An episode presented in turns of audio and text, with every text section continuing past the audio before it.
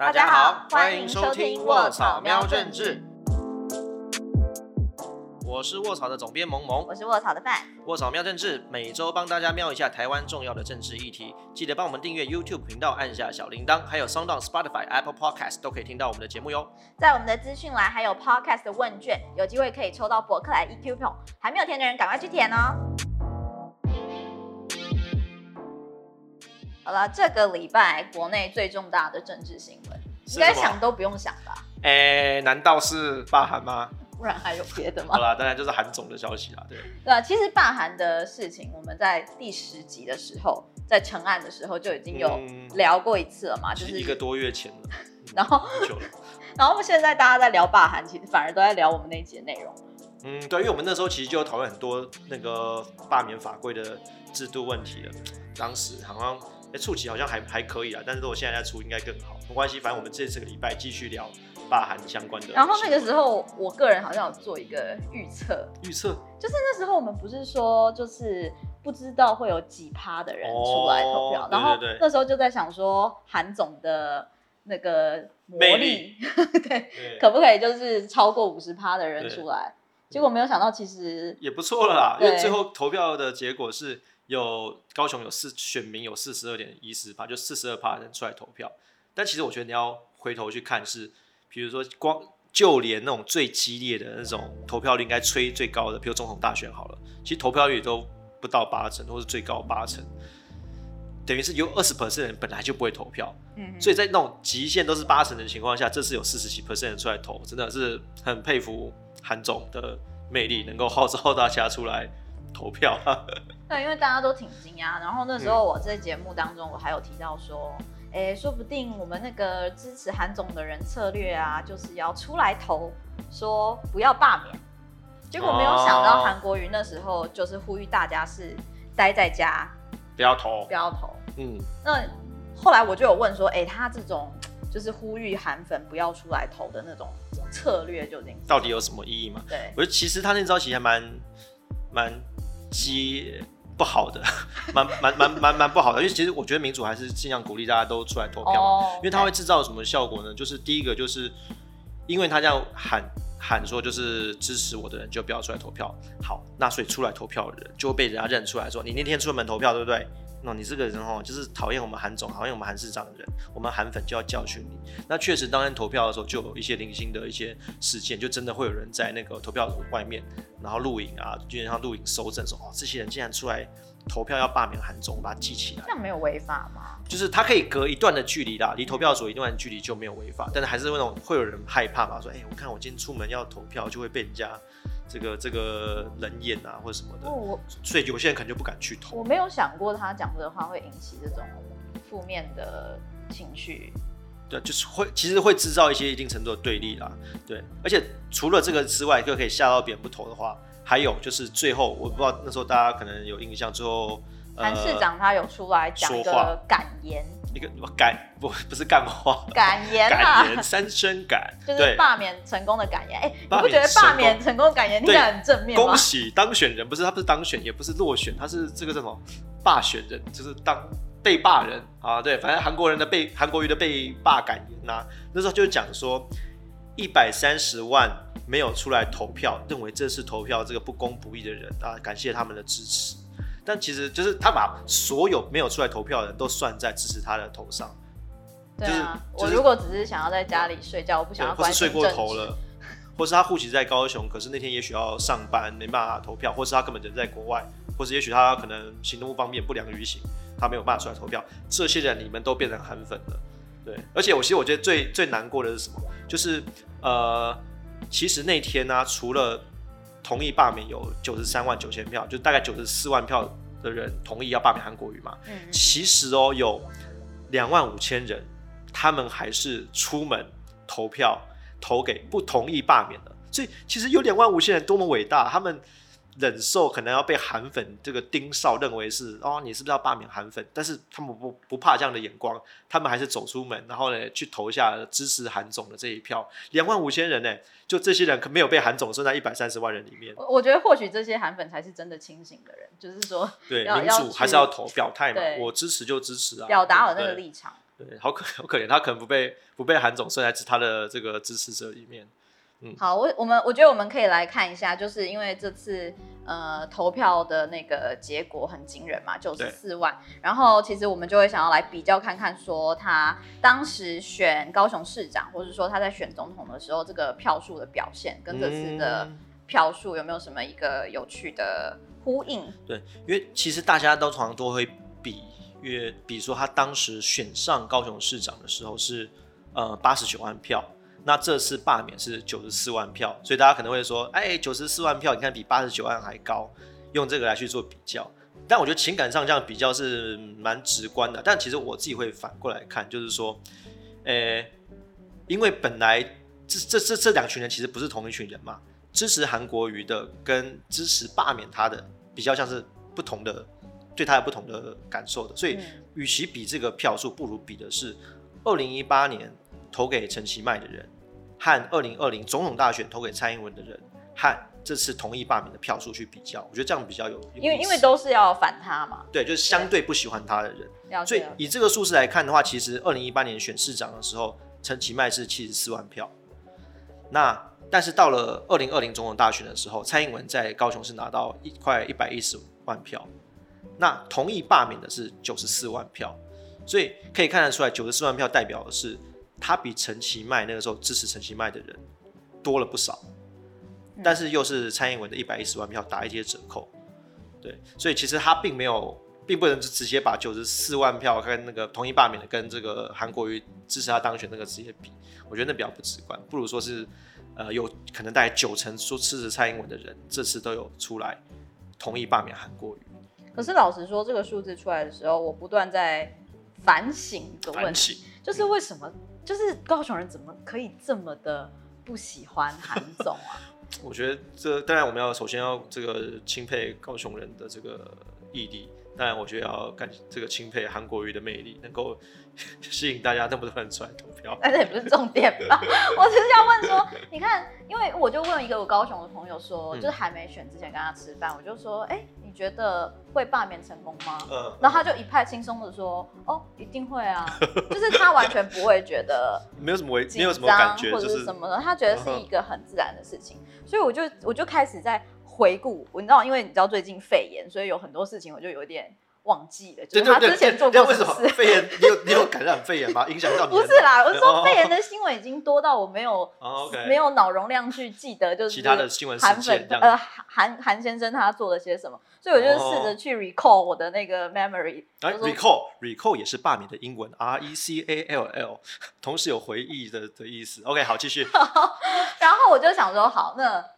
呃，我我反正我就问实习生嘛，然后就问我朋友，他们说好。等下你又把东西推给实习生？我没有推给实习生，反正他就跟我讲，一第一件事是，嗯，他在呃市长当一半的时候绕跑，绕跑，嗯，对不对？对对，就是讨人厌的其中一个，对。就是你你就是你之前也没有当过，然后你本来说你不会走，然后又跑掉了，所以对于高雄人来讲也是。圈圈叉叉，对对对对，那这让我想到一个有趣的事情。嗯哼，你不觉得国民党嗯绕跑选总统，嗯哼，让你想到谁吗？对，你不觉得似曾相识吗？是是郑长伦、朱立伦吗？是 朱立伦。二零一六年，你还记得吗？那时候。不过我觉得他们的差别还还是有差嘛，因为像朱立伦，其实他他是那时候新北市长，但其实那时候已经当完一届，然后又选上之后，然后才又去。第二届选上之后，又在中间跑去选总统，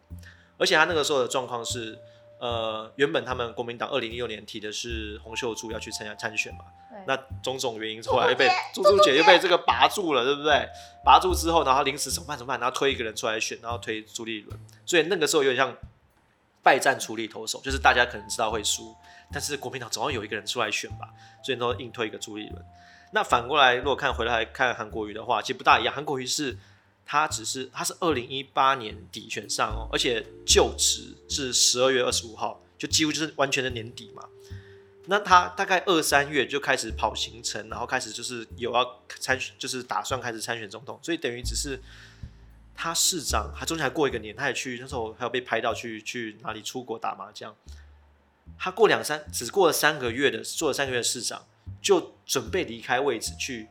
选总统了，而且加上又他之前。不断不断的强调说啊，他会这个做好做满啊，他对高雄有很多的情感啊等等，把自己又捧得很高，但他所以落差感就更强啊。他的意思不是说他去选总统也是为了要，就是为为了台湾好，呃，为了高雄好。对，因为你看我如果当总统的高话雄，就会好。对我如果当总统也可以照顾到高雄，而且我一个礼拜会什么住三天高雄还是不过不过我不知道，我觉得这个东西很多人拿那个什么这个感情的那种交往来比喻，就是说我就算有小三，我还是会每一个礼拜有三天睡这个原配家里。我不知道他这种的话，就是他不讲就算，他越讲，我觉得大家会越越生气。原配就听起来就有点不舒服。对就嗯、所以我要谢谢你喽，这样子。对，所以我想高雄人的愤怒应该是非常直观的。然后不讲就算了，越讲越生气因。为对我来讲，我就会觉得说，主理人那个时候就没有听到新北市市民要把他罢免，就是那个、嗯那个生气跟负面情绪没有没那么强激烈。对，不过当然不不是只是因为这样子一件事情，所以高雄的市民才对，这么对他有这么。承诺失去那个没有守承诺是一个原因，那还有吗？我想听听。对，听听啊，嗯好紧张哦。好，我个人个人意见啊，就是我觉得很大的原因也是因为呃整个二零一九年的国际情势，像呃不管是中国才年初的时候就跟我们讲说什么一国两制九个就是九二共识这样的一个连结，还有就是呃香港香港的从反送中啊，包括很多就是呃抗争活动然后被打压，什么人会会莫名其妙消失啊等等，还有这个中美的对抗越来越明显。所以其实整个台湾的气氛也是会开始对中国的反感越来越强。嗯嗯那这个国民党当然就是在国内相的这个政治光谱上，相对的就是会被认为是比较轻重的嘛。那这个比较起来也是如此。那韩国瑜又是特别的和中国连接强，比如说很多政策都是什么啊，那个顺口溜是什么人人人进来，嗯、人进来货出去嘛，然后就高雄发大财嘛。他其实当时很多的策略都是说啊，我要跟中国啊怎么建立什么关系，卖水果啊，先不管有没有卖出去，但是他把他的这些证件都压在中国的善意之上。后来他去香港的时候，还去见了代表中国的这个官方意见的中联办。那其实对了解这些政治生态，其实非常恐怖，就是等于是连香港的特首都不敢公开去见中联办的事情，他竟然去做，所以大家觉得太恐怖了。你既然讲到这里，就让我想到，其实呃，外国媒体啊，嗯他们看到这个罢韩的新闻的时候，其实也做出了很多嗯诠释嘛。那其中蛮多的言论就是在讲说，高雄拒绝一个就是靠近中国的亲中的一个市长。对然后那时候我记得你有跟我提到《环球时报》哦就是中国对国外的一一 一份报纸，他们有做了一个报道的，对，就是他那向个 Global Times 啊，就是原来中国的官媒之一，他们很多官媒，他那是英文版的官媒。他其实那篇文章其实很有趣，他就直接讲到就是说，呃，他们罢韩这件事情啊，他们去问他们的专家、啊、政治的分析师啊，那他们的评论是说，哦，你问我这干嘛？我们北京啊，我们中国早就没有打算靠这个 KMT 靠国民党来去统一台湾了，因为之前都不可靠，每次都拿什么九二共识来我们这边中国骗吃骗喝，然后办事不牢，然后拿我们花了一堆钱，然后都都都被拿去请客吃饭，然后呢，整个在台湾统一的声音反而越来越小，越来越那个那个被边缘化。这个我们要统一已经不会打算再靠国民党了，他们是我我自己觉得有点像，就是说 就是。玩砸了，然后在那边事后说没有了，我才没有靠他的这样子，就是闹别扭对，那但外媒其实蛮多，他们的切入点都是说拒绝亲中。拒绝亲中，然后民粹这个出身的市长被罢免了，所以对角度是往这个方向走。好了，就是霸韩这件事成功，大概一家喜嘛，一家悲，就是对。但是我觉得我个人更好奇的，或是更关注的是霸韩成功之后，呀，然后呢？然后因为其实后续很快的就发生了一些让有点，我觉得有点社会动荡的一些哦事情。等下我们要讲坠楼吗？这有点危，就是有点危险。我好我觉得也不。是说我们真的要去 judge 就是坠楼这件事情，因为当然最那个高雄市议会议长徐坤元嗯。坠楼身亡这个新闻很快就出来了。对，当天。那对他他就当天嘛，哎那他出来之后，其实警方或是说他们官方都没有去讲说是为了什么原因坠楼，嗯哼，对可是我觉得就会听到一些声音去揣测说他的死亡是跟罢韩有关系。嗯，我决定这段就交给你来讲。我只是我我觉得这我没有要我没有要给评论，也没有要讲什么，只是我是觉得说这个时候就会有很多不一样揣测的声音。大家如果看到这类的言论，或是跟新闻的话，其实就要去想想说到底是不是这样子。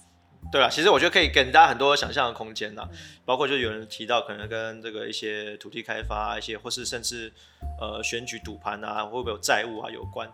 嗯，但这个我觉得哦，事情过去，我不想讲人死为大，但我因为我们节我们在我从上次走在路上，发现就被人家认出来我在主持这个节目，所以我现在不太敢讲这个议题。我也不会打你啦。对，蛮我操，我们最近有会写那个各县市议长的一些一些那个呃事迹，我们现在还没有发，之后可能会发。既然我们讲到议长，那我就对来讲讲，没有议长要改选吧？要，那这个改选制度你，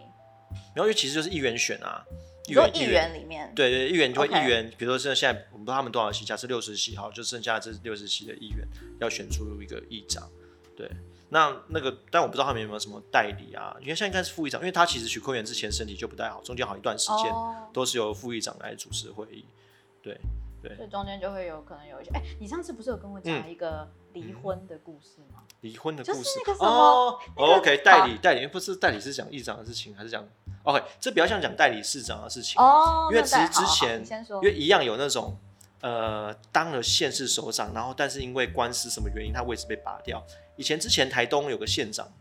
叫做呃吴俊立嘛，就是有一个呃县市首长，然后呢他当上了选刚选上没多久，就因为官司的问题，嗯，然后被拔掉了。对，好但是呢，他在担任县长没多久之后呢，他就做了一件事情，他任命他的太太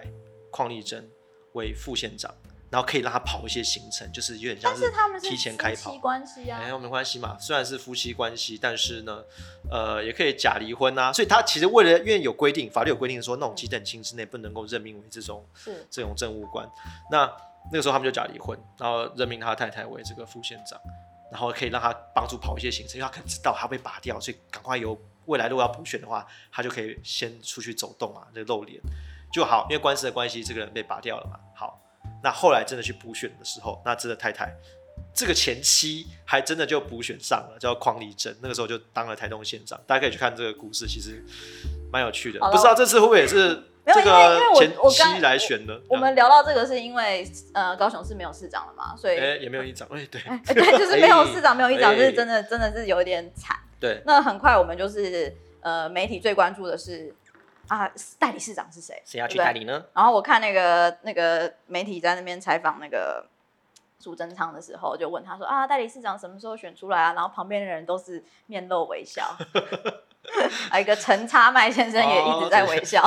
哦，他笑的不知道是不是笑的最开心。但是呃，根据呃呃苏苏贞昌院长的表示说，礼拜五啦，十二对，其号就是节目播出后过一两天，隔天。他会公告说接下来的代理市长型。那这里我有几个问题想要问：下供，一，因为陈其迈呼声很高嘛，嗯，就是他就是之前跟韩国瑜竞选的那对。个那位市长，然后现在是在当行政院的副院长。院长。对，嗯，那你觉得他会出来当代理市长吗？还是他会补选的时候才会出来？怎么办？这个我这个猜错感觉很糗啊。没有啊，只是就是你觉得 我我自己会觉得，呃，应该不会由他来出来代理市长，因为我我会那会提前有点像消耗选举的能量了。因为他如果先现在先代理的话，那等于就是第一个会落人口实说啊，你看你一八年选输了，那你现在把别人罢掉，然后自己又回来当这样子，嗯就有点落人口实嘛。那再来就是这个呃那个还他如果提前在担任市长，对执行市长的职务的话，那也容易出现比如说那种呃有球员兼裁判啊，因为他在代理过程嘛，那又代职参选这种这种问题，对，而且怎么讲，他其实陈新迈其实在二十嗯十五年前其实就曾经代理过高雄市长，但那次代球代理高雄市长的经验不是很好。哎呦，对，他在零呃对啊，因为他那时候二零零五年，那时候其实他那时候才四十出头岁，四十一二岁就代理市长，那时候是高雄市长谢长廷被找去当行政院长，然后呢陈其迈就被派去代理高雄市长，其实对就是民进党那个时候就是要提拔他为选下一任的市长那种感觉。OK OK，但那时候代理代理的就出现高雄有一些弊案啊，但是不一定不是在他任内就生，就是在他任内爆发，虽然不是他起的因，但是他就因为为了这个政治责任就下台。我觉得他跟高雄市人没什么缘分、欸。对对，就很可怜。就是你看别人十几年前就已经要栽培他选四十出头岁的时候，然后那一次就爆掉。然后呢，二零一八年想说，哎、大家都觉得好像应该就是他了，结果又爆掉。然后现在，嗯，要不要提前代理？还是这个我？觉得这很像一个悲惨的爱情故事。想当年他们要在一起的时候，然后就被分离，然后他们好不容易又可以结婚了，又有人来对抢婚。对对对对，又出现事情，所以你说要叫他先去代理市长，就好紧张哦，万一代理会不会又又出代机啊？所以你觉得有可能会是派一个就是也许其他其他的想培的养的人？对，或是就是其他的政务官，就是比比方事务官出身的政务官啊，就政治性格没那么强，只是先把这几个月给挡着，是然后让下一次的补选能够顺利的举办，然后市政不要出大问题。嗯，我是会往这方向对我是比然较后真的要补选的时候，他再对陈其迈再出来选，对应该不会不是他吧？也不一定哦，毕竟有刚刚的故事嘛，这种难过的故事 谁知道？就到时候呃新娘不是我，然后对，然后就 又是换其他人，就很尴尬这样。好了，大家知道那个呃，民进党一定会派人出来做补选。对，那国民党呢我不知？道国民党现在状况就是，哎，不过他们有顺移耶，黄昭顺，嗯，老将出征，黄昭，我蛮期待，如果黄昭顺再出来选的话，应该可以黄。昭顺介绍一下吧。黄昭顺要介绍吗？要，我不知道谁啊黄。柯乌安、黄昭顺、黄昭顺，大家请 Google 黄昭顺，应该可以搜寻到他啊相当过有趣的发言和新闻。嗯，对。你还是没介绍。没有啦，真的黄昭顺大家认得啦，这个这个很有趣，他以前也选过高雄市长，然后蛮惨烈的。嗯，如果哦他出来的话，我相信各家媒体都有很多的梗可以做。好吧，不要欺负他。嗯，你还叫人家不要欺负他，不要到时候是你欺负他。好，那嗯，韩国瑜他呃，这个叫败选还是胜选啊？被呃被罢感呃，言。呃被被罢之后，其实他很快的也发表了一个声明嘛。嗯那他在声明中其实有提到说，他会尊重人民的意志，不会提出任何诉讼。嗯，本来后面是想要再聊说，如果韩国瑜提出诉讼的话，会再走一个什么样子的流程？对对假设他有提的话了，就其他可以就对这次罢免结果他提出异议嘛，就是可能要打一些行政诉讼，所以可能就会暂时没有办法补选，然后就可能会对，对，因为等于要打行政官司嘛，要确定说啊，好啦，这次罢选结果真的没问题，然后才会正式要下台，正式要补选。不过就他的说法，但是这个韩韩总的声明上的的说说辞常常一变再变。他虽然说不会提出诉讼，不知道会不会在最后一刻又做什么改变。而且他那段声明，我自己觉得有一段很有趣的事情，我要特别讲，就是因为很多人都说，哎，他会不会出来选党主席啊？会不会出来什么选台北市长啊，或什么的？然后他的自己的声明是说，针对外界对我未来的各种揣测传言，我郑重再强调一次，这都不在我目前的规划内。哦，所以这句话我自己读到的是，这不是目前。然后也不是在规划内，但未来就很难讲了，或者是说别人规划他去做，那就很难讲了哦。所以大家说这个韩总不会这个这么轻易的就从我们的这个台湾的政治圈中消失，我对他嗯有信心，应该不会让大家寂寞。你觉得如果你是幕僚，谁的幕僚韩国语的幕僚，这个如果好，你会不是我，我只是我只是好奇说，呃，韩国瑜他毕竟还是有他的影响力。我们在总统大选上也看到了他的对内，虽然力输了，嘛还是五百多万票。对，就是代表他对于人民的影响是非常非常的大的。嗯，那他有可能在，比如说选再选一次总统，或者说选角逐那个那叫什么党主席之类的。我我自己觉得这是国民党的困境啊，就是对国民党而言，就是毕竟前他们这一段时间来得过最多人民选票的政治人物是谁？就是韩国瑜啊。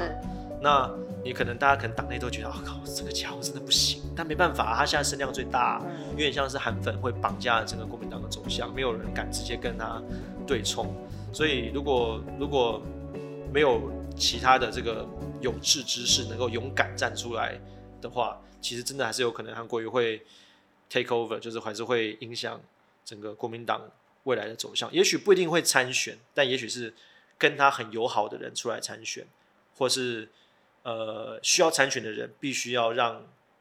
让接受韩国瑜的这个有点加冕，这样就韩国瑜可以知道很多影响力嘛，嗯嗯嗯。所以就算他不是本人去选，他的影响力还是会影响未来国民党的走向。嗯好啦，那我们就是可以预测他不会消失啦，短期对间不会消失在大家的。就我觉得就媒体触及的角度来讲是 是是好事啊，但那是只能说对国民党就祝福他这样子。题外话，我们 YouTube 上流量最好的节目的主题也是罢韩。哦，这个对啊，所以韩感谢韩总对我们初期的帮助。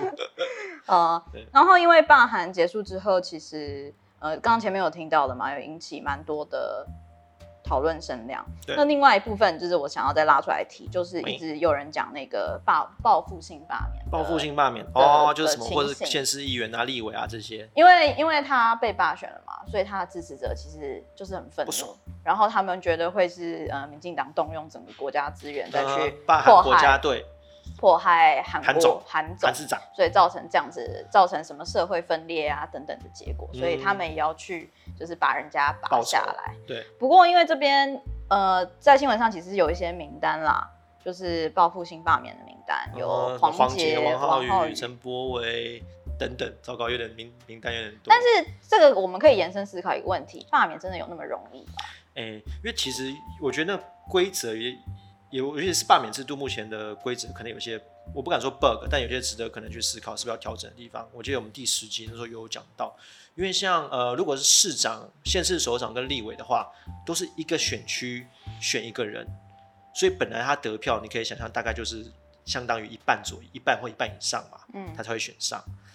那但是呢，像这次有被点名几个要被可能会被罢免的人啊，都是议员。那议员其实他本来就不是过半的票数，他因为一个选区议员一个选区可能选个好几位，四五位、六七位，所以像呃以黄杰为例好了，他在高雄凤山有二十六万人，他只要一点八万就当选。